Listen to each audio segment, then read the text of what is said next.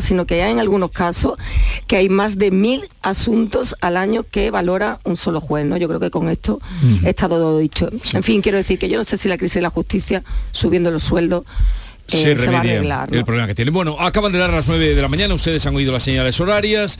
Es el tiempo de adelantarles eh, contenidos del día y lo hacemos con Beatriz Galeano. La mañana de Andalucía con Jesús Vigorra.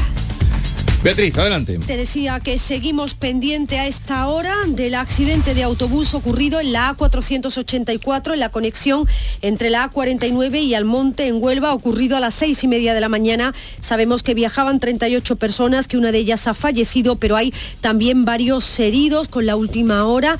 Pilar Limón nos atiende, portavoz del 112. Buenos días, Pilar. Hola, buenos días. Bueno, ¿cuál es la situación ahora mismo? ¿Qué es lo que ha ocurrido? Bueno, pues en estos momentos siguen trabajando sobre el terreno los efectivos del Centro de Emergencias Sanitarias y del Servicio de Urgencias de Atención Primaria, junto a efectivos del Consorcio Provincial de Bomberos y de la Guardia Civil y Policía Local sobre el terreno. Como han apuntado en el autobús eh, siniestrado, viajaban 34 trabajadoras temporeras de nacionalidad marroquí. Eh, una de ellas ha fallecido en, en el accidente y según los datos provisionales, puesto que se sigue todavía trabajando en el lugar, siete están heridas de carácter muy grave y 18 más están heridas leves. Todas están siendo trasladadas a hospitales de Sevilla y la provincia de Cuba. ¿Sabemos si el autobús venía de Marruecos o ya estaban en España y, y era un traslado para trabajar? Pues mire, desde los servicios sanitarios no conocemos este dato que entendemos que será la investigación la que tenga que, que ofrecer. Muy bien, muchas gracias Pilar, gracias por atender la llamada de Canal Sur Radio. Buenos días. Gracias a ustedes, buenos días. También hoy Jesús es 1 de mayo, Día de los Trabajadores, con 70 manifestaciones convocadas en España, nueve de ellas en Andalucía, en las ocho capitales y en Motril, en Granada. La manifestación central será en Jaén a partir de las once y media de la mañana. Entre las reclamaciones para este 1 de mayo, los sindicatos piden potenciar el empleo de los más jóvenes. Además, en la línea, también como cada primero de mayo, se rinde homenaje al trabajador transfronterizo. Habrá una ofrenda floral en la, escultura situada frente a la frontera con Gibraltar. Recuerden además que los pilotos de Europa van a la huelga hoy, mañana, martes, el jueves y el viernes, cuatro jornadas en demanda de mejoras salariales y laborales. Seguimos atentos al incendio que comenzaba este fin de semana en Órgiva, en Granada. Efectivos del Infoca siguen trabajando para extinguirlo, aunque eso sí, ya se encuentra estabilizado. Para que llueva, Jaén acoge hoy una procesión extraordinaria en rogativa de nuestro Padre Jesús Nazareno, popularmente conocido como el abuelo. Es una tradición pedirle que llueva la procesión va a partir hoy a las 6 de la tarde del santuario Camarín de nuestro Padre Jesús y va a recorrer las principales calles del centro. Y un último apunte, los abonos gratuitos para viajar en los trenes de Renfe cercanías y media distancia para el segundo cuatrimestre entran en vigor hoy y serán válidos hasta el 31 de agosto. Son las 9, 3 minutos de la mañana, continuamos y en un momento vamos a hablar con Carmen Castilla, secretaria general de UGT Andalucía, y con Nuria López, secretaria general de Comisiones Obreras de Andalucía en el Día del Trabajo. La mañana de Andalucía con Jesús Vigorra.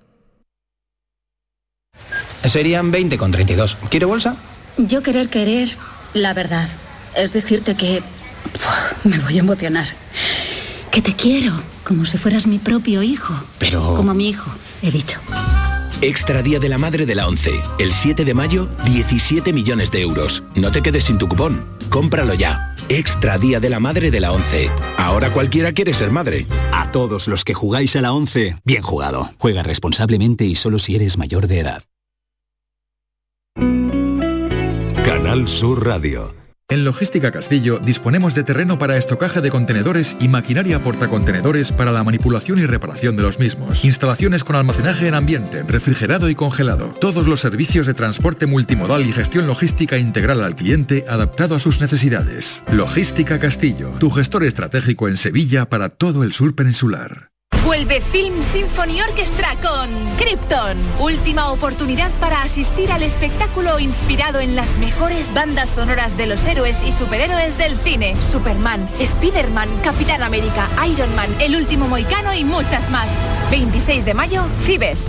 Ya a la venta en filmsymphony.es. El Ballet Nacional de Cuba, una de las más prestigiosas compañías danzarias del mundo, celebra su 75 aniversario con una gira por España. En Sevilla tendrás la oportunidad de verlo el 2 de mayo en el Auditorio de la Cartuja. Compra ya tu entrada en cartujacenter.com.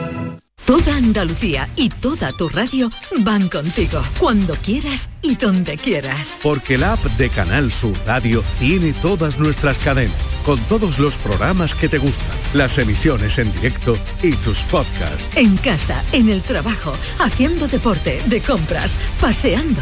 Descárgatela. Tienes todo Canal Sur Radio, Radio Andalucía Información, Canal Fiesta, flamencoradio.com y Canal Sur Radio Música para ti. Toda Andalucía y toda tu radio van contigo. Más Andalucía. Más Canal Sur Radio.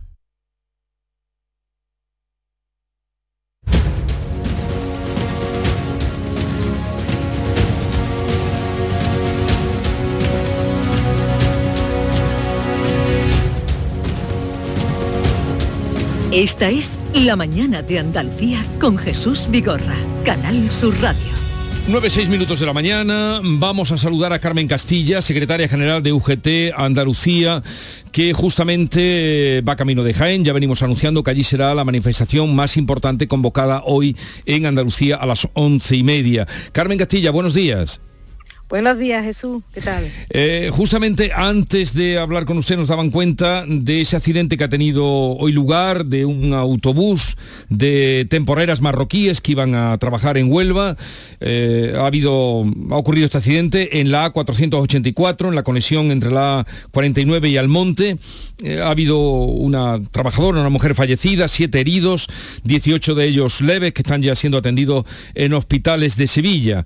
sigue eh, esta situación, esta mm, bueno, pues gente que va a trabajar y que antes de llegar a su puesto de trabajo, como era el caso, fallece.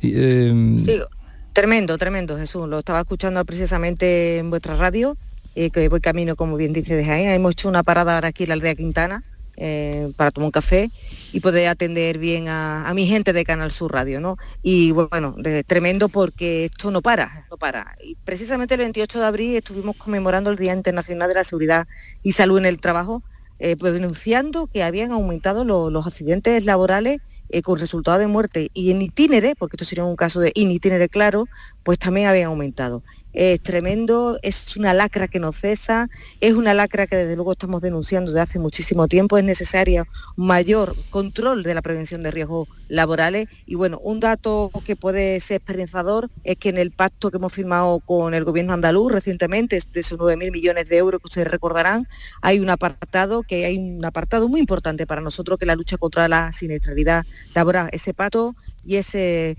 programa intensivo para prevenir porque es mejor prevenir que curar, ¿verdad? Mejor prevenir que curar, sobre todo las situaciones en las que se encuentran los trabajadores y las trabajadoras de nuestra tierra. Ya van 33 con esta trabajadora, esta compañera, 34 eh, los que va de año en lo que llevamos de año, 34... 34 con este, lo he tenido que actualizar. Es, tremendo, porque el otro día estábamos hablando de siniestralidad, precisamente el día 28, y tenía el, registro de 31.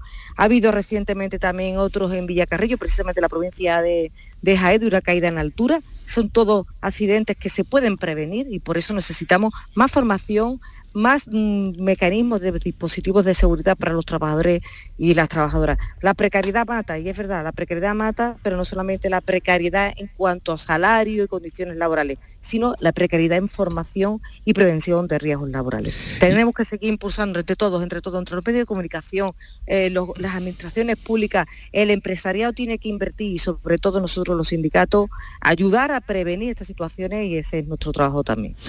Eh, este accidente que se ha producido esta mañana y que usted nos pone por delante los datos tremendos, 35 eh, fallecidos ya en lo que llevamos de año, mm, pero ¿hoy es festivo para todo el mundo o para las temporeras de la fresa en Huelva no es festivo? Pues nos encontramos que hay situaciones donde no hay festivo. Efectivo de hoy precisamente eh, se podrá dar en determinada, determinada, digo determinada administraciones públicas, porque usted sabe, yo soy sanitaria, nosotros trabajamos por guardia de los hospitales, con lo cual es muy complicado, los, los cuerpos de fuerza de seguridad, pues exactamente lo mismo. Lo que me extraña mucho es en un concepto, en un contexto de la agricultura que hoy precisamente no sea un día festivo. Por lo tanto, otro dato a tener en cuenta es interesante, que digo, gracias a vosotros que sois los primeros que habéis puesto la voz de alarma y que tendremos que estar pendientes porque entiendo que ahora lo que eh, corresponde es una investigación de los hechos que han acaecido y cómo ha sido la situación. Bien, la convocatoria de hoy em, se ha llamado a la manifestación de los sindicatos con el reclamo de subir salarios bajar los precios y repartir beneficios.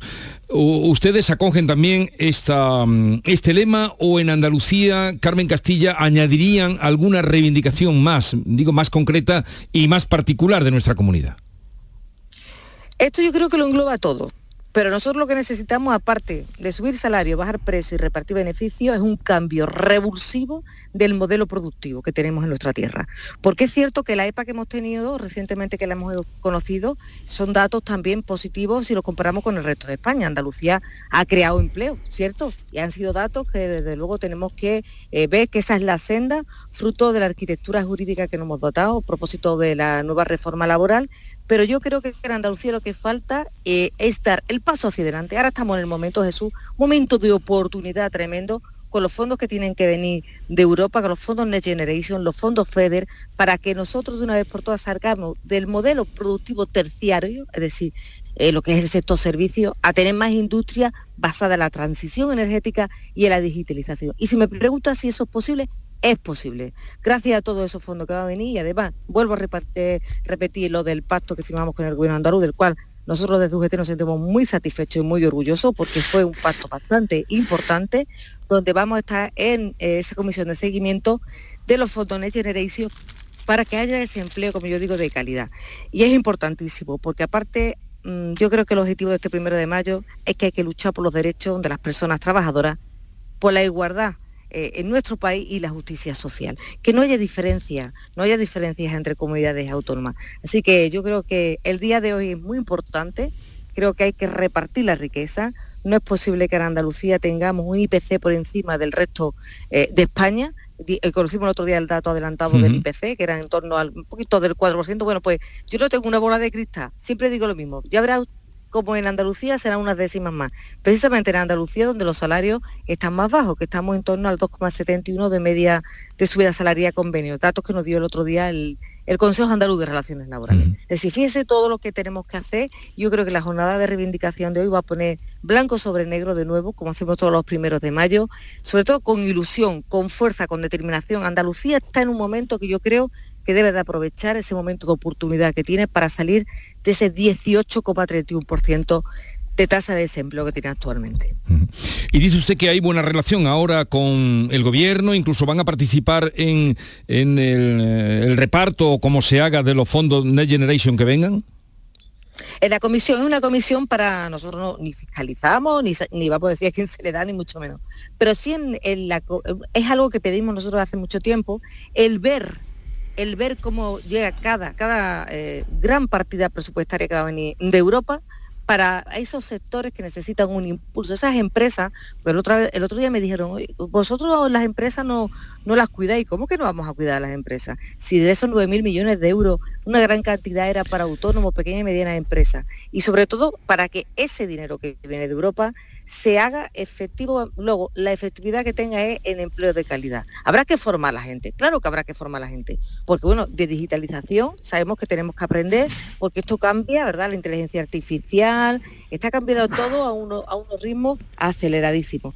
Y bueno, con el gobierno andaluz hemos firmado este, este acuerdo, ahora que se vaya cumpliendo, tenemos un escollo, y usted lo sabe Jesús, lo tenemos el escollo en la atención primaria, pero esperemos que las próximas mesas eh, sectoriales de sanidad se llegue a grandes acuerdos con nuestros grandes profesionales de la sanidad pública que lo han dado todo pues nosotros los peores momentos de nuestra historia. Hablaba usted, recordaba que eh, la tasa de paro en Andalucía es del 18,31, seis puntos por encima de la media nacional, y hablaba también de la digitalización. ¿Qué tipo de amenaza puede eh, suponer para el empleo la inteligencia artificial? Nosotros, en principio, lo que tenemos que controlar son los algoritmos. Los algoritmos son esas, eh, bueno, son mm, funciones automáticas que se le deja a la inteligencia artificial que pueden influir incluso la selección de trabajadores para determinados puestos. Puede haber un sesgo, evidentemente, un sesgo que tiene que ver con la perspectiva de género, porque ya sabemos que hay trabajos que tradicionalmente han hecho más los hombres que las mujeres, y bueno, eso tiene que acabar, sobre todo por, la, por el impulso de las, profesiones estén en las mujeres. También se habla de que la automatización va a hacer que se pierdan muchos puestos de trabajo porque van a ser sustituidos por robots, ¿vale? Por máquinas. Pero bueno, yo digo que también tiene que haber la complementariedad, que hay trabajos que van a ser sustituidos por robots, por máquinas, pero ciertamente tiene que haber determinadas eh, cuestiones que van a aparecer dentro de los nuevos empleos, que tiene que haber personal, o sea, tenemos que ser personas las que tenemos que eh, estar preparadas para ese momento. Pero ¿cuál es el problema? El problema es la formación. Hay que estar preparados con nuevas capacidades, actitudes y habilidades, porque hay nichos de empleo que los propios empresarios nos están advirtiendo que están teniendo dificultades para encontrar puestos de trabajo para encontrar personal que pueda cubrir esos puestos de trabajo. Por lo tanto, es algo que desde las administraciones públicas deben saber qué tipo de empleo van a demandar con las nuevas mm, tecnologías, incluso con la transición energética, que va a pasar desde la transición energética para que sea justa, que nadie se quede atrás. Recordemos el caso de Carbonera, que estaba relativamente reciente y conseguimos que personas que estaban en subcontrata pudieran encontrar un nuevo puesto de trabajo gracias a la formación. Y eso creo que es lo que tenemos que plantearnos a muy corto plazo. Por eso digo que las políticas activas de empleo de nuestra tierra tienen que tener, no solamente en nuestra tierra, Jesús, en toda España se tienen que revitalizar. Actualmente existen 745.000 andaluces y andaluzas que quieren trabajar y no encuentran un trabajo. Este es el momento de que mm. nosotros le podamos dar una respuesta con todos estos aspectos si lo ponemos dentro del marco del diálogo social. Oye, que también tan buenos resultados ha tenido, ¿verdad? Recordemos la pandemia o mm, ahora posteriormente, aunque estemos todavía en pandemia, ¿eh? que todavía está el coronavirus entre nosotros, pero en estos momentos donde también estamos llegando a, grandes acuerdos. Pero al empresariado, sobre todo lo que le pedimos en este primero de mayo, si me lo permite Jesús, es que se siente con nosotros a negociar los convenios, que se firme el quinto acuerdo para el empleo y la negociación colectiva, que se suban los salarios, que tenemos un gap muy grande entre lo que ellos ganan, los eh, beneficios que ellos obtienen y los salarios que se eh, la riqueza que se repercute en la clase trabajadora y creo que ya es hora de que exista ese reparto de los beneficios. Carmen Castilla, secretaria general de UGT Andalucía, gracias por atendernos. Camino de Jaén, donde a las once y media tiene lugar esa eh, manifestación convocada para hoy, UGT y Comisiones Obreras. Un saludo y buen viaje. Gracias por todo, Jesús. Muchas gracias. Un abrazo fuerte. Y vamos a saludar también a Nuria López, secretaria general de Comisiones Obreras en Andalucía. Será en un momento cuando estemos con ella. Bueno, eh, de lo que creo que tenemos ya, ¿la tenemos ya? Bueno, en un momento. Eh, Nuria, buenos días. Hola, buenos días. buenos días. También camino de Jaén, supongo, como Carmen Castilla, con la que acabamos de hablar, ¿no? Sí, sí, sí. Eh, por cierto, que hoy es un día de reivindicación y de fiesta, pero una noticia esta mañana, lo comentaba antes con eh, Carmen, también lo quiero comentar con, con, usted, una noticia en el accidente de un autobús que iba a trabajar con trabajadoras marroquíes en Huelva, de Huelva al Monte, eh, ha, ha, tenido un accidente y ha fallecido una trabajadora. Hay también heridas que están atendiendo en los hospitales. No sé si usted ya conocía esta noticia, la noticia de este accidente esta mañana pues la acabo de escuchar cuando iba, bueno, en la radio cuando habéis dado la noticia, iba escuchando el programa y, la verdad que es triste ver cómo cuando se va a trabajar se acaba perdiendo la vida, ¿no? Y se sufren estas situaciones. Yo creo que los sindicatos venimos denunciando y poniendo el foco en esta situación de la alta siniestralidad que estamos teniendo especialmente en Andalucía, donde cerramos el año pasado con 150 personas fallecidas como si tres autobuses se despeñaran por un terraplén y murieran todas, todas las personas. ¿no? Por desgracia esto ha vuelto a ocurrir y yo creo que es importante que tanto empresas como administraciones públicas como los trabajadores nos pongamos de lleno a trabajar para erradicar la siniestralidad en las empresas porque es posible. Es posible prever los accidentes, es posible prever eh, los accidentes, especialmente los traumáticos. Yo creo que en esto tenemos que empeñarnos todos y todas. ¿no? Se puede hacer todavía más para evitar esas muertes. Usted ha dicho 150 el año pasado, 35 en lo que llevamos de año, eh, que no augura un buen año el que vayamos a tener. nosotros sí creemos que son previsibles. Como digo, el 40% de los accidentes traumáticos con resultado de muerte son previsibles. no lo decimos nosotros, lo dicen las investigaciones posteriores. Y nosotros estamos pidiendo al gobierno andaluz, de hecho, en el acuerdo que firmamos recientemente hay una medida que concretamente es un plan de choque contra la siniestralidad que, que, era urgente, por tanto ya va tarde el gobierno andaluz, y que hablábamos de un mapa de riesgo, cruzando datos de siniestros anteriores, de polígonos industriales, de empresas con mayor siniestralidad, pues con la Big Data hoy se pueden adelantar y se pueden prever muchos de estos accidentes, porque por desgracia algunos son pues porque no se tienen los descansos necesarios, por ejemplo, o porque no se ponen las medidas de prevención, una valla, un acné, como por ejemplo las caídas en altura. Todo esto es previsible, si nos adelantáramos, pues estarían los trabajadores vivos, sus familiares no tendrían que sufrir esas consecuencias terribles de perder a un familiar, pero creo que en esto, como digo, eh, tenemos un plan de choque que el gobierno andaluz lo comprometió y lo que queremos es que lo ponga cuanto antes mejor porque está en juego la vida de muchas personas. ¿no? El, lema de la convocatoria de esta manifestación a la que usted va a acudir se ha centrado eh, donde van a acudir las secretarias de UGT, de comisiones obreras en Jaén. Eh, el lema es subir salarios, bajar los precios, repartir beneficios. ¿Algo más añadiría usted eh, que repercutiera directamente en nuestra comunidad, una reivindicación que hacer en nuestra comunidad Andalucía? Bueno, nosotros estamos haciendo esa reivindicación porque permite repartir la riqueza que los trabajadores y las trabajadoras generamos con nuestro trabajo físico o nuestro trabajo intelectual. Yo creo que eh, durante la tertulia he escuchado que hay empresarios que asumen el riesgo, por supuesto.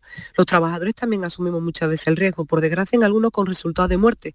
Pero ponemos y cuando nos levantamos y vamos a trabajar a las empresas, entregamos lo mejor de nosotros mismos, de nosotras mismas, nuestra fuerza, nuestras ganas, nuestro ímpetu, y eso a cambio de un salario. Porque eh, los productos que salen o los servicios que salen de nuestras empresas luego se venden. Y en este caso se están vendiendo a altos precios y sin embargo los salarios eh, están congelados. Y por tanto, nosotros lo que estamos pidiéndole a las empresas es que se reparta la riqueza que todos generamos las empresas poniendo una parte de, los medios de producción, pero los trabajadores, nuestra fuerza, como digo, se reparta de una manera más justa, porque estamos viendo cómo las empresas están obteniendo resultados, en muchos casos, multimillonarios. No lo decimos nosotras, ¿eh? lo dice el Banco de España, lo dice el Fondo Monetario Internacional, lo dice el Banco Central Europeo, y lo que queremos es repartir esa riqueza que todos contribuimos a generar de una forma mucho más equitativa. Porque no olvidemos que los salarios son la gasolina de la economía. Si no hay salario, los trabajadores y las trabajadoras podemos adquirir menos bienes, menos servicios y al final también quien acaba pagando el pato, si me permite la expresión, pues son los pequeños autónomos, las pequeñas empresas, aquellos que sí que cumplen y que le han subido el sueldo a sus trabajadores y a sus trabajadoras para afrontar esta situación de crisis. Por tanto, estamos hablando de reparto de la riqueza.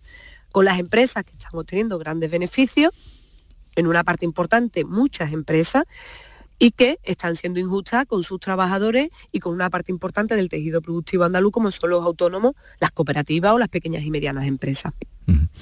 Pues esta es la reivindicación mm, centralizada en el día de hoy, Día del Trabajo. Nuria López, secretaria general de Comisiones Obreras, gracias por atendernos, un saludo y buen viaje, que vaya todo bien.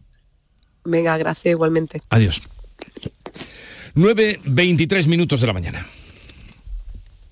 Frutos secos Reyes, mucho más que pipas. Disfruta con nuestra deliciosa variedad de frutos secos, snacks y golosinas en los más de 35.000 puntos de venta que tenemos en Andalucía o en frutosecorreyes.es. Ah, y ahora con tu pedido a partir de 20 euros, te lo llevamos a casa gratis. Frutos secos Reyes, tus frutos secos de siempre.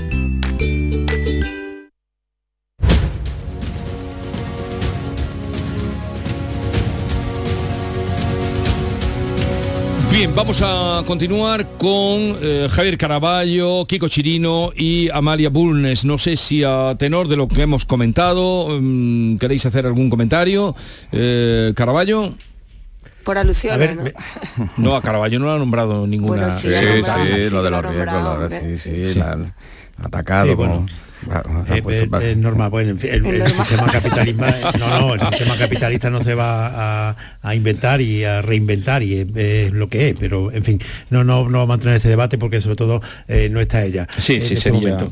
Ah, pero hay un aspecto muy interesante que han tocado, que, que yo creo que es donde, donde tendría que ponerse más el acento en, días como hoy de, reflexión del mercado laboral, de los problemas, que es eh, eh, esta este incomprensible que tenemos, este algo incomprensible que decimos, eh, ¿cómo es posible que, haya tanto paro y sin embargo de, forma eh, rutinaria vemos noticias en prensa diciendo eh, hay falta de trabajadores en, tal sitio? Pues no, no, no encuentran trabajadores. A finales del pasado año se hizo un informe por parte de la patronal, un informe de, de tendencias de recursos humanos y en el informe se decía que eh, el principal problema de las empresas en este 2023 iba a ser la falta de trabajadores cualificados. Es decir, que el principal problema de las empresas sea la falta de trabajadores cualificados en el país con más paro de Europa, oiga, pero esto como, como es posible, de que, es que esto no es normal. ¿Cómo vamos a tener los dos problemas? La falta de trabajadores y el desempleo, y los dos conviviendo. Esto merecería, desde mi punto de vista, que, eh, tanto partidos políticos como sindicatos se alejaran de los eslóganes habituales del diálogo, eh, incluso en los convenios que, se, eh, que se firman tanto con la Junta de Andalucía como el Gobierno de la Nación, digamos, oiga, pero aquí qué está pasando? Vamos a empezar eh, a, analizar esto desde el principio, porque no puede ser que tengamos falta, que las empresas tengan un problema de falta de trabajadores y que los trabajadores tengan un problema de falta de trabajo. No puede ser. Y si esto hay que empezar por, por, por el principio que a mi juicio es la educación, el sistema educativo, pues empecemos por ahí. Pero que cada vez que aquí se hable del sistema educativo terminemos hablando de curas y de penes, como siempre digo yo, pues eh, no puede ser. Oiga, eh, vamos a reformar todo esto y adecuar el sistema de educación y de formación de los jóvenes a las necesidades reales del mercado laboral, que van desde la construcción hasta el ciberespacio. O sea que, eh, es amplísimo la gama de trabajadores cualificados que hace falta en las empresas de alta edad. Yo, yo veo, mm, hay varias cosas de las que han comentado tanto Carmen Castilla como Nuria López que me parecen interesantes. Yo sí creo que hay que ir a la revisión de salarios. Mm, hay que ir a la revisión de salarios, eh, entre otras cosas, porque la administración pública ya lo ha hecho. Y la administración pública mm, viene a ser siempre un termómetro que anticipa eh, esta situación. Lo es cuando bajan y han bajado los salarios en la administración pública, acordado cuando bajó, que fue un anticipo de la bajada que hubo después la empresa privada, y debe serlo también con la subida. Lo que pasa es que esa revisión de salarios, y yo entiendo los enunciados que hacen los sindicatos y, propios, además del día en el que estamos, ¿no? Pero es una revisión que debe de hacerse de manera sosegada, reflexiva, donde corresponde con los interlocutores, incluidos los sindicatos, por supuesto, que corresponden, y sin poner en riesgo y comprometer la viabilidad de muchas empresas. ¿no? Lo de repartir beneficios, pues entendiéndolo como un titular, pues está bien, pero es un concepto casi que filosófico. ¿no? También conviene hacer algo de pedagogía, repartir beneficios, las empresas que tienen beneficios, muchas de ellas ya reparten beneficios lo hacen a través de las empresas participadas que están en la bolsa, por supuesto, y lo hacen también empresas a través de los convenios, algunos de ellos la negociación de convenios tienen el reparto de Existe una paga famosa que es la paga de beneficio. Existe, existe.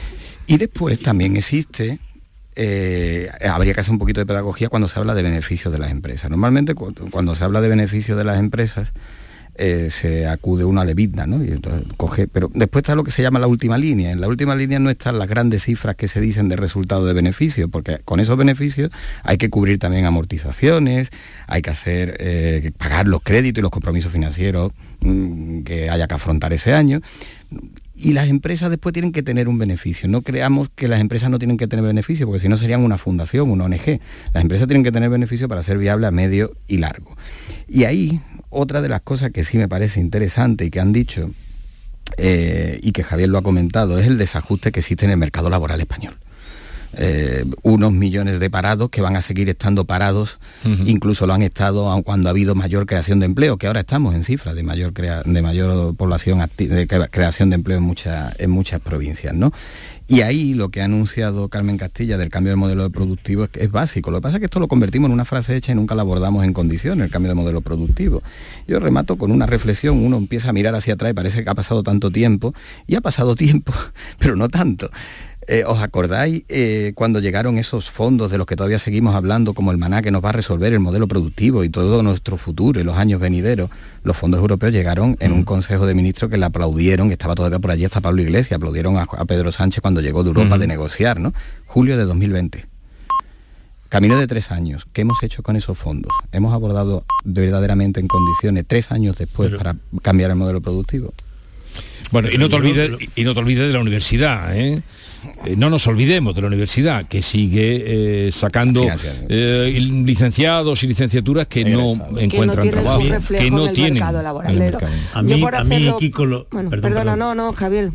Mm. Que no, que lo del cambio del modelo productivo, sinceramente, me parece la zanahoria más gastada mm. de la democracia. Yo, yo lo llevo oyendo esto, el modelo productivo no, pero vamos a ver, el cambio de modelo productivo eh, lo va imponiendo en gran medida el paso del tiempo. Por ejemplo, en la agricultura andaluza. La agricultura andaluza pues, ha experimentado en 50 años un cambio radical. Hace 50 años eh, estábamos hablando de, una agricultura, sobre todo latifundista, el, milagro de, los eh, plásticos, de los invernaderos de, Huelva, de Almería, eso no existía y eso, eso es un cambio de modelo productivo, pues desde mi punto de vista sí, pero eh, radical también, sí, sí, en el turismo, el turismo también ha ido cambiando muchísimo y se ha abierto un turismo de interior que no existía anteriormente y, se está se está variando muchísimo la, la, oferta turística que, existe en Andalucía. Todo eso es lo que va imponiendo, pero e, esta idea genérica de, un cambio de modelo productivo, que dejemos de, depender del sector terciario del turismo. Oiga, es que no tenemos por qué renunciar al turismo. Y si lo que se pretende es que avancemos en investigación, en desarrollo, en tecnología, me parece muy bien, pero eso se fomenta desde la universidad, no, desde, no, no, no se impone un cambio de modelo productivo por decreto ley.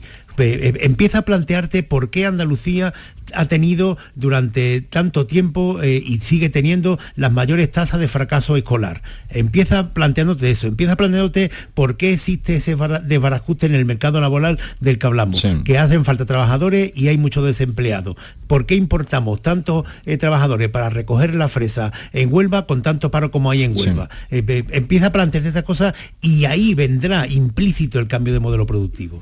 Sí, es que yo más que de cambio de modelo productivo, lo que veo ahora mismo es que hay una... Eh, eh, la economía, bueno, no solo andaluza, la economía global, mundial, ahora mismo está en un pleno eh, transformación de los empleos, mm. con la, bueno, por, la, por, la, propia transformación social, tecnológica, verde, incluso la geopolítica.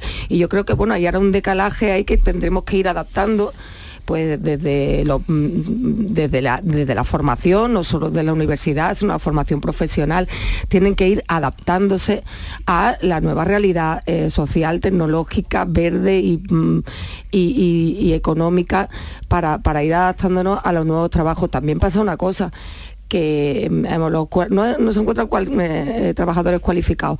Em, eh, eso es otro, otro, otro tema, no sé si gastado, pero que es una realidad, y es la fuga de talentos que tenemos en Andalucía. y no se encuentran trabajadores... El trabajo cualificado no está pagado como trabajo cualificado. Y no se encuentran trabajadores también para trabajos que se pueden hacer, como el tema de los camareros cuando sale, tema de los camioneros, que digamos no es cualificado, sí, porque tienen que sacarse su carnet y manejar un bicharraco de esos camiones que manejan, desde luego que hay que estar cualificado para eso. Bien, eh, antes de marchar, oye, háblanos, cuéntanos lo que esa gafas inteligente mm, que han desarrollado en Granada, eh, Kiko. Bueno, pues ya que estamos hablando de es un ejemplo de innovación, de innovación tremenda, tremenda. Que lo contabais ayer en el Ideal de Granada. Sí, a mí, a mí me parece un caso maravilloso, ¿no? Es un chico, Pepe, que el año pasado, bueno, mm, desde que nació, pues tiene un 86% de discapacidad física, tiene un brazo más corto que el más cortito lo habitual, el izquierdo le acaba también a la altura del pecho, tiene seis dedos, pero es un virtuoso del piano, por ejemplo. Mm, impresionante, además está en el conservatorio profesional, ha esquiado, nunca ha tenido eh, ningún tipo de límites, ¿no? Y, y él ve a través del móvil o del iPad, porque solo tiene un 14% de visión en un ojo el otro no ve nada y en uno tiene un 14%. Entonces con la cámara del móvil o del iPad amplía como si fuera un, una, lupa de las antiguas, ¿no? Y entonces con eso va ampliando y puede estudiar, puede asistir a las lecciones y demás. Estudiaba, se matriculó en ingeniería informática y los compañeros de curso al verlo dijeron, ¿y si integramos en unas gafas para que hagan esa misma función de la lupa y de la cámara del móvil y del iPad. Y han hecho unas gafas inteligentes para que su compañero, ahora se podrá exportar y podrán aplicarse a otros casos, para que su compañero Pepe pueda estudiar y ganar mayor eh, calidad de vida y desenvolverse. Y están de finalistas en un gran proceso de, de innovación y es talento de la Universidad de Granada, en este caso talento andaluz de cinco chavales. ¿no? Fijaros qué, qué noticia la parte de investigación y la parte humana que tiene, ¿no? Mm. Es, es conmovedora. Yo lo leí ayer en el ideal, digo, qué, qué extraordinario. Buscando, ¿eh? Perdón, es que sí, pues búscalo, búscalo. las gafas inteligentes para Pepe. Pon las gafas inteligentes para Pepe. Pero que luego es mañana cuando sale la venta tu libro. No, o sea, bueno, ha, salido el día 8 en librerías, en preventa está por ahí ya para los que no tengan capacidad de aguante, ¿no? Sí, en la Feria del Libro de Granada, Jazmín, sí, pues Jesús, Jesús, lo lleva de camino, lo lleva de camino, le llegará esta semana, eh, por cierto, ya que estamos hablando de, de este tema, ¿qué pasa con Granada? Y el recurso de la inteligencia artificial que mm, se iba a presentar, había acuerdo, el recurso eh, ante mm, las más altas instancias y este jueves se iba a presentar, ¿se presentó o no? No, tampoco.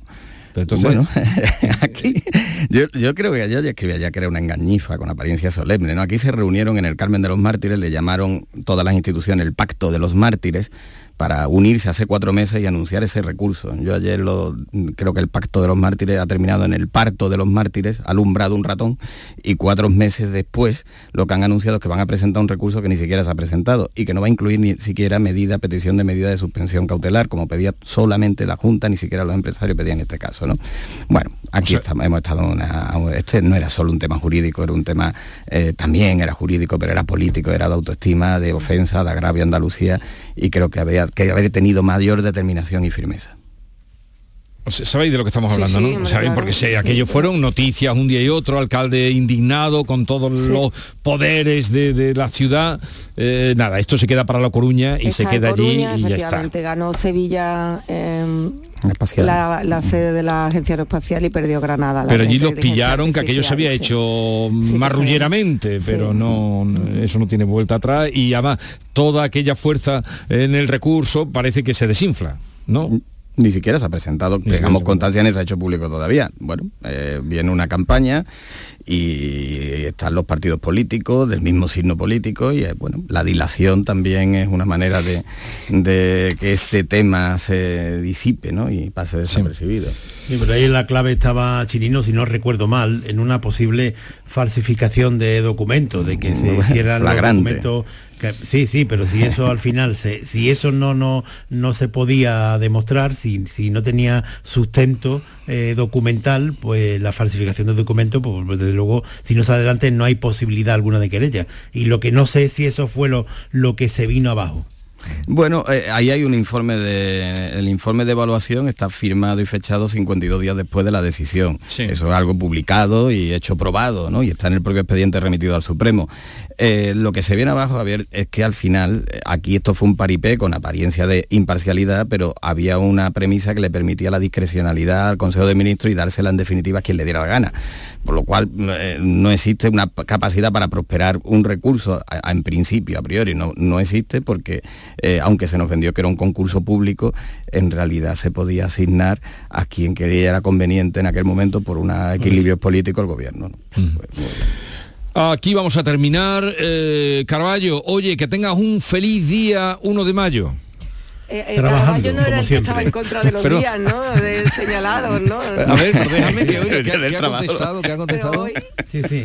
No, no, que, sí, sí, no, no que, que, que, no, feliz no, que trabajando. Que, nada, que, mayo trabajando. que tengas un feliz día del trabajo, Caraballo, querido Caraballo. Esto, pero esto Amalia ya te dice feliz lunes, feliz martes, feliz miércoles, yo, oiga, pero yo voy a ser más original, yo creo que el único día que voy a trabajar en la semana va a ser hoy. ¿Ah, sí? Mira qué bien. Sí. ¿Y qué vas a hacer los otros días? Eh, pues ya algo me inventé, pero firmar libro.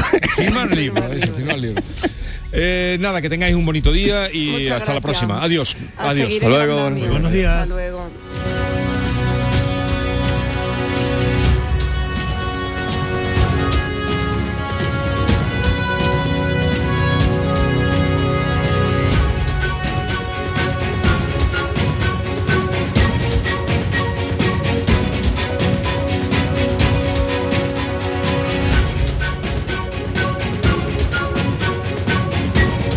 Esta es La Mañana de Andalucía con Jesús Vigorra, Canal Sur Radio. Cercanía. Las historias que pasan en nuestra tierra. Andalucía en profundidad. Actualidad. El cafelito de siempre. Así es la tarde de Canal Sur Radio con Mariló Maldonado. Tres horas para disfrutar de una radio emocionante. Andalucía, son las 3 de la tarde. La tarde de Canal Sur Radio con Mariló Maldonado. De lunes a viernes desde las 3 de la tarde. Más Andalucía. Más Canal Sur Radio. Canal Sur Radio, la radio de Andalucía. ¿Buscas un espacio diferente para celebrar tus eventos? Nuestros barcos son el lugar de celebración ideal para bodas, cumpleaños y reuniones familiares. Sorprende a tus invitados con una experiencia inolvidable con Cruceros Torre del Oro.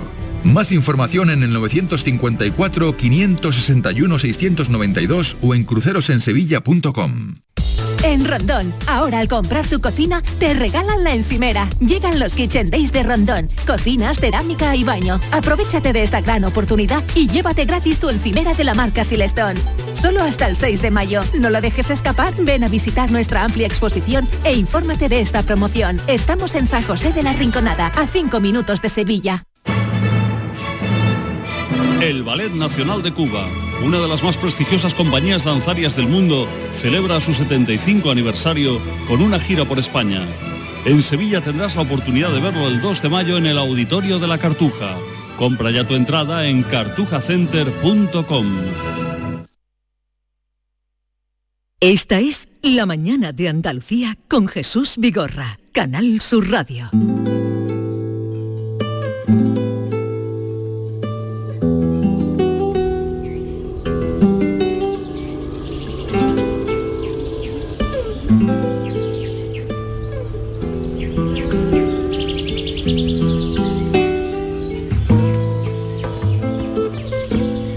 9.42 minutos de la mañana, mm, día festivo para mucha gente de la que nos escucha, algunos otros y otras que se estarán despertando en este momento, como es el caso de Maite Chacón, buenos días.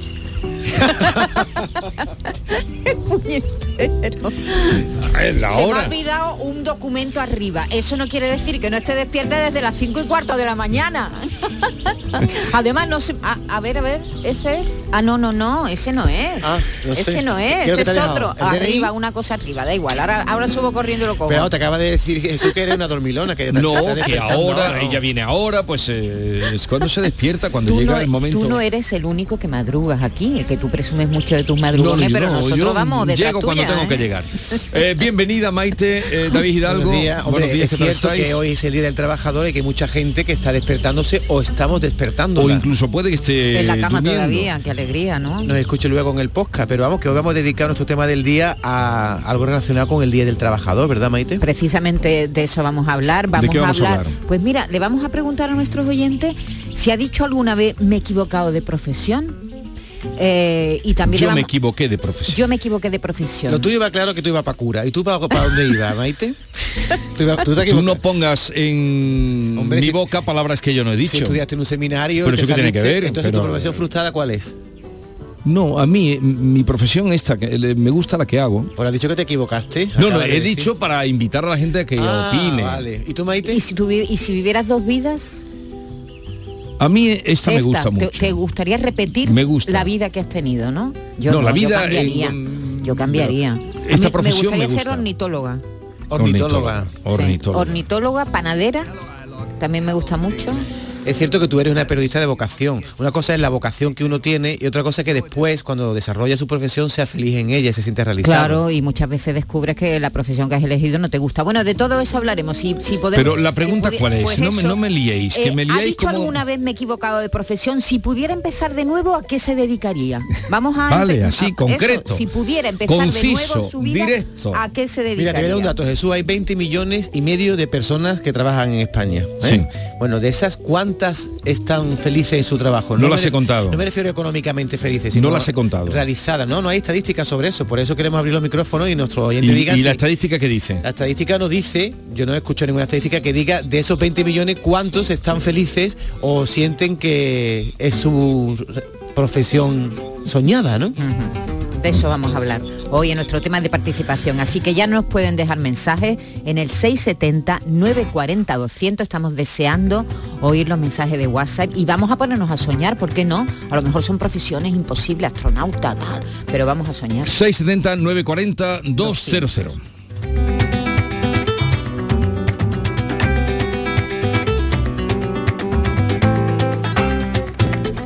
ahora hablar de otro asunto. Por cierto que algunos datos nos están llegando sobre ese accidente que ha habido esta mañana, que ha ocurrido esta mañana, un autobús que iba hacia el monte eh, llevando eh, mujeres marroquíes, trabajadoras marroquíes que iban a trabajar en un desplazamiento y que eh, eh, a consecuencia de ese accidente ha muerto una trabajadora marroquí, otras están heridas con distinto pronóstico, siete parece que están eh, ingresadas en hospitales de Sevilla, están siendo atendidas y el resto son leves. Salieron de San Juan del Puerto, es de donde salieron para ir a trabajar al monte. Datos que nos van llegando y con ese eh, triste final para una de las trabajadoras. Exactamente, precisamente hoy que estamos celebrando el Día de- del Trabajador. Eh, Jesús, hay un problema, estamos hablando tanto de la sequía eh, que está afectando a tantos sectores distintos. Bueno, pues sin agua tampoco hay miel. Eh, la sequía pone en jaque a las abejas y reduce la cosecha de miel. La pérdida de las abejas, es decir, que cada vez hay menos abejas en el mundo, eso es algo que venimos contando desde hace mucho tiempo. Pero claro, la sequía de los últimos años las está agravando. Ya el año pasado hubo una reducción de casi el 50% de la cosecha de miel en nuestro país y no sabemos qué va a pasar este año. Pues vamos a hablar con nuestro amigo Lorenzo Ruiz Prieto, es dueño de la empresa apícola de Montoro, que se comercializa con la marca Miel de Sierra de Montoro, que ya vosotros todos conocéis, por eso no os ponéis ninguno malos con la garganta. Lorenzo, buenos días. Hola, buenos días. ¿Qué, qué tal estás, Lorenzo? Pues bien, no estamos más, pero con una pena muy grande que tenemos de esta cosecha que nos espera y de, y de este tiempo que nos está llegando. ¿Y por qué una pena muy grande me dices con este, con este tiempo? ¿Qué va a pasar? Pues que los apicultores llevamos ya muchos años, por lo menos cuatro, cada vez menos, cada vez menos, y este año ya ha llegado a la ruina total. Hay personas que no va a sacar ni un kilo de miel y los gastos nos han disparado. Y entonces, pues la verdad que lo estamos pasando mal, mal, mal. Y, y este problema de ahora, hay ya muchos que vienen con el tema de las abejas, pero este es por la falta de agua, por la sequía. Por supuesto, la mayoría por la sequía, aparte de las enfermedades que tienen las abejas que llevan años, pero ahora la sequía, la, la sequía está acabando y disparando los costes de una colmena. Una colmena hace cuatro años costaba mantenerla viva unos 15, 16 euros y este año pasado, este pasado, sin llegar a este todavía, nos ha disparado a 30, 35 euros. Además de una merma importante en la cosecha que dices que va a ser eh, nula. Bueno, este año va a haber gente, compañeros nuestros, que no van a coger miel. El que tenga las colmenas muy paradas, no la haga transhumancia, no eso, no va a tocar ni un gramo de miel. Mm, si se mueve, por los gastos todavía más grandes. porque el gasoil está caro, las averías de los vehículos están caros, la mano de obra va para arriba, y, muy bien. Y, esto, Lorenzo, ¿esto puede suponer también esta situación que estás describiendo la muerte de abejas? Sí, claro. Este año pasado había una mortandad entre un 30 y un 50% de las colmenas. Ahora ya la hemos recuperado. Estamos hablando en Andalucía. Sí. Por la latitud que tenemos. Ya la hemos recuperado, pero a recuperarla hemos tenido que quitar abejas de las colmenas madres. Si encima no hay flor y encima quitamos trabajadores, pues ¿qué nos espera? Claro, porque uno de los problemas que hay es que con, con, estas calores que hay, menos flores y menos polinización pueden hacer las abejas, ¿no? Claro, flores es mm. que lo que es, nosotros estamos, vaya, yo estoy llegando ahora mismo al Parque Natural, Cardeña Montoro. Sí. Estoy en un triángulo ahora mismo entre Montoro, Cardeña y Villanueva de Córdoba. Y aquí no hay una flor en 10 kilómetros cuadrados. Entonces, no hay comida. Ya. No hay nada. Eh, vamos a llevarle agua. Sí. O sea que en el mes de mayo, llevándole agua a las abejas, porque las fuentes se han secado, los arroyos se han secado, los pantanos están secos. ¿Y cómo le llevan agua a las abejas, Lorenzo? Pues en bidones, le ponemos un bebedero, le ponemos un bidón de agua y por regla general un, un asentamiento de 50, 60 colmenas, cada semana hay que llevar un bidón, porque ya en ese bidón beben también los pajaritos, mm. los conejos, los zorros, los animales que hay por ahí que no tienen agua. Eh, eh, Lorenzo, este problema trasciende incluso a la miel, porque según la ONU, más del 75% de los cultivos alimentarios del mundo dependen de la polinización. Entonces nos volcamos mucho en la protección de muchos animales, pero quizá no haya un animal más prioritario ahora mismo que proteger a las, abejas, ¿no? Porque de ella depende prácticamente la alimentación del planeta, ¿no? Por supuesto, por supuesto. Y es que los insectos polinizadores polinizan el 75% de los productos que entran por la boca y los insectos polinizadores ya han desaparecido casi todos. El 93% de lo, de lo que queda de insectos es la abeja. O sea, mm, estamos en una espiga muy, muy difícil, muy difícil. Y el apicultor lo está pasando muy mal, pero muy mal. Tan, tan mal que como llevamos cuatro años, cada vez menos menos cosecha, pues de polen, de uh, de todo, pues, hay un, dicho que el apicultor debe de tener tres cosechas, porque la media en la apicultura se hace cada seis años. Y de esos seis años llevamos cuatro malos ya. Cuatro malos. Y este que se presenta, entonces hay que tener tres cosechas. Dice que el apicultor debe de tener una cosecha en el campo, otra en el banco y otra en el almacén. Pues ahora mismo no hay ninguna. Ya ha desaparecido la del banco, ya estamos con pólizas, ya estamos... Y, aquí, hay que, que nos hace falta y, agua y una ayuda directa que no es la solución, porque la ayuda directa no es solución para nada. Pero el que no tiene comida, un pedacito de pan hoy le viene muy bien. Dentro de seis meses ¿Para qué lo quieres si ya se ha muerto? Ya.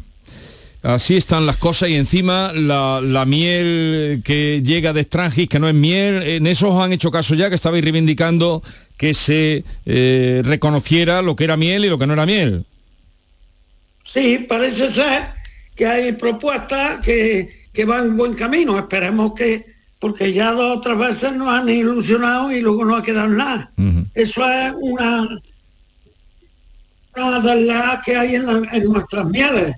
Pero bueno, si no tenemos miel, ¿para qué queremos etiquetas? Ya, si no tenemos miel, ¿para qué queremos etiquetas? Oye Lorenzo, que me alegro de saludarte, pero me entristece mucho lo que me cuentas, a ver qué situación que parece que no pinta bien, que parece que no pinta bien para los próximos meses, sobre todo mayo. La última esperanza ya es mayo, porque después de mayo llegará el verano y ya no habrá eh, más que rascar. Lorenzo, un abrazo.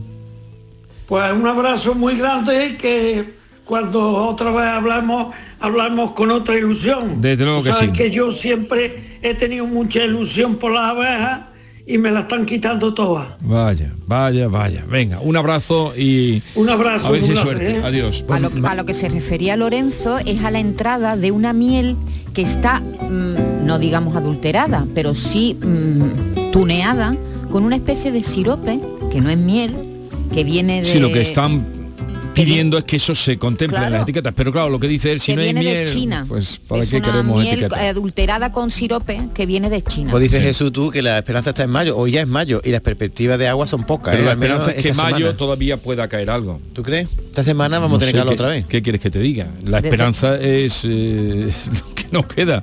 Hombre, si las previsiones aciertan, de aquí a dos semanas no se ve agua. Pero eh, esperemos que se equivoquen, ¿no? A ver. Bien, a partir de las 10 de la mañana, hoy aprovechando que es el día del trabajo, que están ustedes tranquilos y descansando, les vamos a preguntar eh, qué trabajo le hubiera gustado desempeñar en esta vida, si alguna vez ha dicho me equivoqué de profesión, si se equivocó y pudo cambiar O todo lo contrario. También habrá personas que estén muy contentas y como tú, con su trabajo. que repetirían mm, su vida, ¿no? Su vida laboral. Así que de eso hablamos hoy eh, entre todos, 679 40 Ah, en no lo esta has preguntado conversación él. que No sé, mantenemos. no sé ¿Y si tú, Vigor- ¿Tú, Vigorra, David? yo yo soy yo soy muy feliz como periodista, pero muy feliz, pero veo después otras profesiones y digo, no me hubiera comportado ser arqueólogo o otro tipo de cosas, pero daría eso para comer, no lo sé. Pero no, no estamos mirando No, lo no estamos material, mirando la no estamos mirando la- lo Estamos material, mirando la felicidad. sino lo que a ti, la felicidad no, lo que a ti te hubiera gustado ser para desarrollar.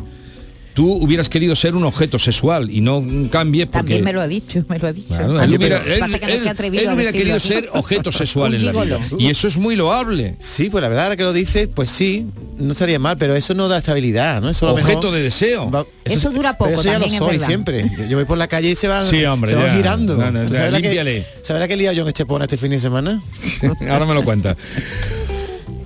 Primero de mayo, día del trabajo o del trabajador. ¿Y qué hacen los que no trabajan? Los que lo buscan y no lo encuentran. Los que estando trabajando son sustituidos por jóvenes inexpertos que van a cobrar menos o sustituidos por robots. Piensa García Barbeito que con 3 millones de parados celebrar el Día del Trabajo tiene guasa. Querido Antonio, te escuchamos. Muy buenos días, querido Jesús Vigorra. Perversos del primero de mayo. Me pongo a ajustar las cuentas y el festivo no me cuadra. El Día del Trabajador celebramos en España y hay ya tres millones largos de gente que no trabaja. Esto es como si ahora mismo, con la sequía canalla, decidieran celebrar el Día Mundial del Agua y la sequía nos llega más arriba de la barba. Pues lo mismo, más o menos, con el trabajo me pasa. Si pasan de 3 millones los parados, sabe a guasa el ponerse a celebrar un festivo de jornada, el Día Internacional del Trabajador. ¿Les cuadra? ¿Por qué no el Día del Parado y también de la parada? ¿O es que tres millones largos de personas que en su casa esperan a que las llamen y de momento no llaman? Tendríamos que guardar luto con un letrero en la manga que dijera, estoy parado, a ver si alguien me contrata. Tres millones de parados, permitan la comparanza, son, tirando por lo bajo, seis países como Malta. Y eso no es moco de pavo, y menos moco de pava. Diga, eh, ¿usted se atrevería, si sufriera de carpanta, a organizar un buen día, el día de la gente harta? El día del trabajador y tres millones en casa esperando sin espera que un trabajillo le salga. El día del trabajador debe ser cosa sagrada, pero más sagrado es el trabajo y está escasa la mano de obra aquí y cierto también las ganas de ponerse a trabajar y perder la buena paga del paro, la subvención que tanta rendija tapa. En fin, que es 1 de mayo y es fiesta grande en España, el Día del Trabajador, y sufriéndolo en su casa, 3 millones de parados. A ver si a ellos les cuadra.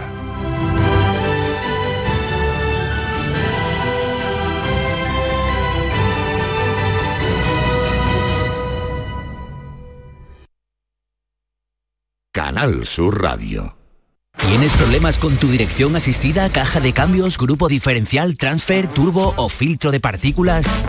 Autorreparaciones Sánchez, tu taller de confianza en la Puebla del Río. www.autorreparacionessánchez.es. Líderes en el sector, Autorreparaciones Sánchez.